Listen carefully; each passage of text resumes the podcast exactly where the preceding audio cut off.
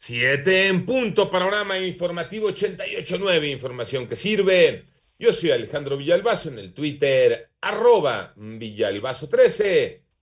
Es lunes 11 de octubre, Iñaki Manero, ¿cómo te va Iñaki? Muchas gracias Alex, vámonos con el panorama COVID para saber en dónde estamos parados. La cifra de muertos por esta enfermedad en el mundo llegó a los 4.852.328 de acuerdo con cifras de la Universidad Johns Hopkins que hace el eh, gran concentrado de las cifras que llegan de todo el mundo. En tanto, los casos positivos ya alcanzaron los 237 millones 890 mil 892 a nivel mundial. Y de acuerdo con un estudio de la revista The Lancet, que es una de las grandes revistas de mm, divulgación sobre la ciencia médica en el mundo, los casos de depresión y ansiedad aumentaron en promedio un 25% en el mundo en 2020 a causa de la pandemia.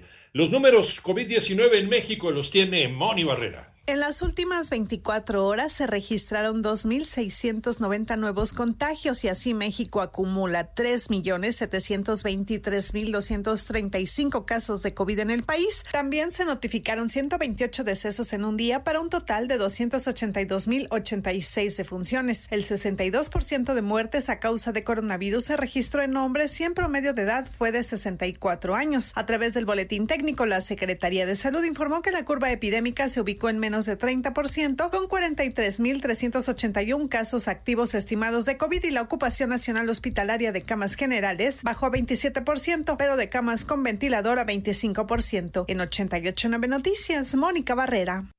En el panorama nacional, el exdirector de Pemex, Emilio Lozoya Austin, fue fotografiado el sábado en un restaurante ubicado en la colonia Lomas de Virreyes, en la Ciudad de México. De acuerdo con las imágenes, el exfuncionario portaba un brazalete electrónico y se encontraba acompañado por dos mujeres y un hombre. Por otro lado, en Quintana Roo, sujetos armados asesinaron a un bebé de seis meses y a un hombre al interior de un domicilio en Tulum, en la comunidad de Acumal.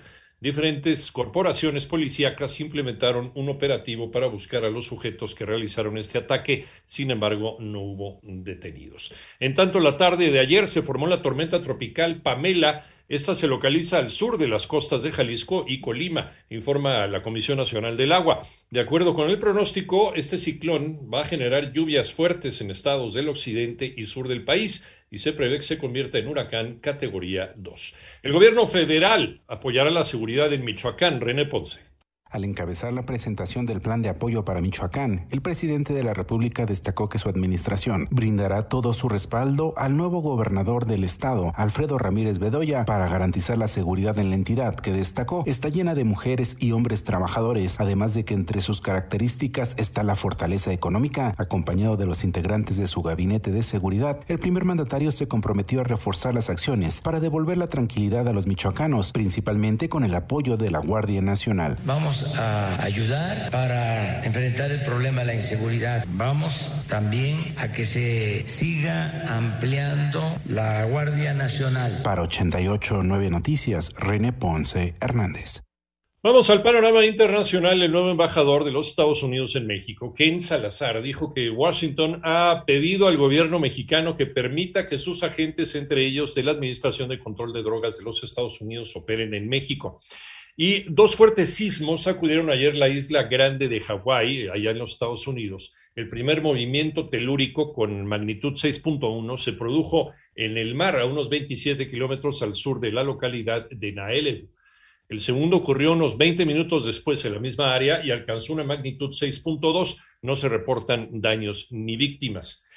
Tres semanas después de que su erupción paralizara la vida de miles de personas, el volcán en la isla española de La Palma, en las Canarias, sigue vertiendo interminables chorros de lava sin dar señales de cesar. Las autoridades monitorean un nuevo flujo de roca fundida que se ha sumado a la destrucción de más de mil edificios.